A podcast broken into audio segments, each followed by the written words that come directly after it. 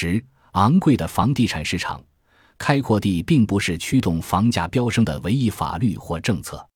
在各项限制发展的政策武器中，包括区块划分、建筑物高度限制、最小地块面积规定、遗迹保护限制、建筑许可限制、农用地保护制度等。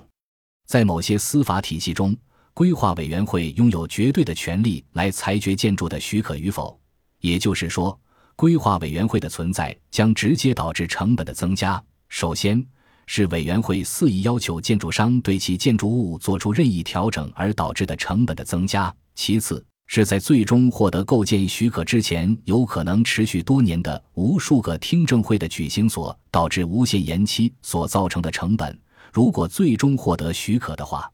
在一些社区，个体公民或集体拥有抗议某项建筑计划的权利，而对这样的抗议的裁决将花费大量的时间，不管该项抗议具不具有正面的意义。这些建造之前的费用最初会强加到建筑商的身上，但最终买单的当然总是购房者或是租房者。类似阻碍的存在与缺失将会直接影响到构建独幢家庭住宅的成本，阻止或是不鼓励房屋在首次选址上构建，也间接增加房屋的构造成本。相反，在建造房屋障碍较少的地点和时点上，即便是购买需求的增长，也不可能推动房价像房地产政策限制更多的环境下那样疯狂上涨。例如。二十世纪五十年代时的曼哈顿，成千上万幢新房的推出，并没有造成公寓租金或售价在实际货币意义上的上涨，即扣除通货膨胀之后的货币实际价值。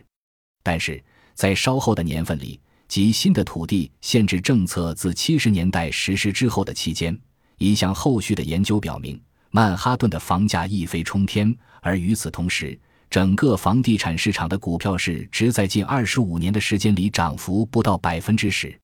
同样的情况也发生在拉斯维加斯。一九八零至两千年间，拉斯维加斯的人口几乎翻了三倍，但其实际货币价值的房价在扣除通货膨胀之后却基本持平。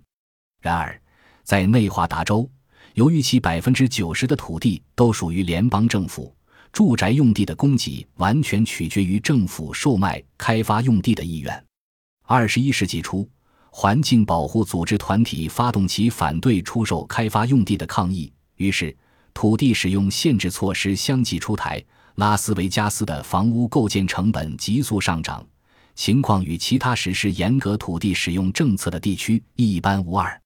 大多数出台严格土地使用限制措施的推动力。都来自那些致力于保护有限绿地的个人或团体。事实上，全美已开发的土地不到整个土地面积的百分之十。就全美国而言，森林的覆盖面积超过城市和乡镇面积的六倍之多。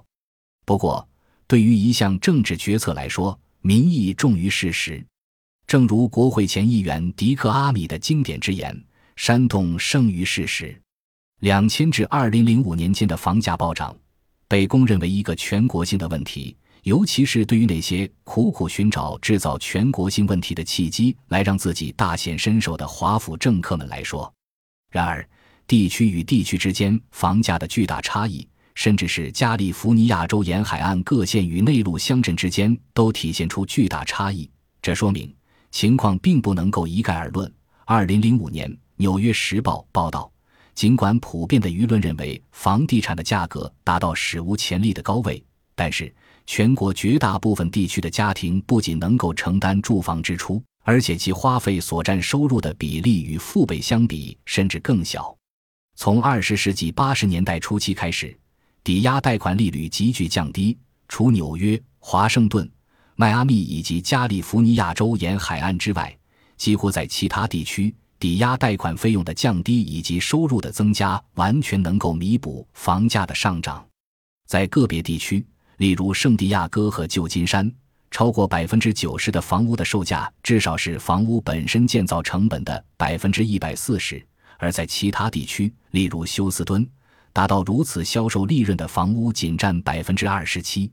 换句话说，全国大多数区域并没有受到房价暴涨的伤害。房价暴涨的暴利地区仅局限于实施了严格房屋构建限制令的特定区域。在房地产的繁荣时期，全国房价最贵的十个大城市的房价超过全国平均房价的两倍。在这些房价高昂的地区，首次购房者因此不可能将现有房产的抵押资产净值用作首付款，通常不得不将收入的半数上缴月供。例如纽约、洛杉矶，《纽约时报》如实报道。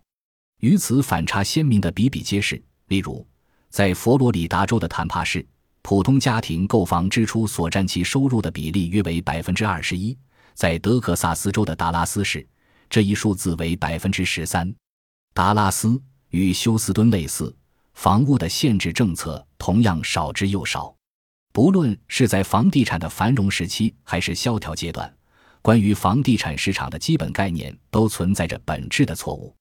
这个错误观念的具体内容是：自由市场不支持可承受的房价，因此政府的干预和投资必不可少。唯有如此，普通老百姓才有可能安家置业。然而，铁证如山的证据却指向了相反的方向。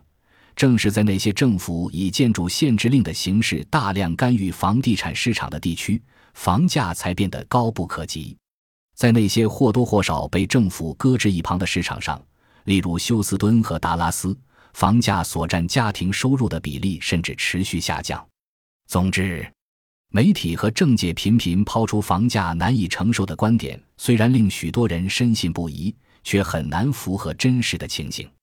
房价问题绝不构成一个全国性的难题，但它确实是某些局部区域的严重问题。那些已然着手决意解决由自己的错误构想出来这一难题的华盛顿政客们，面对房地产的兴衰，只能头破血流。后续的章节中，我们将详细展开阐述。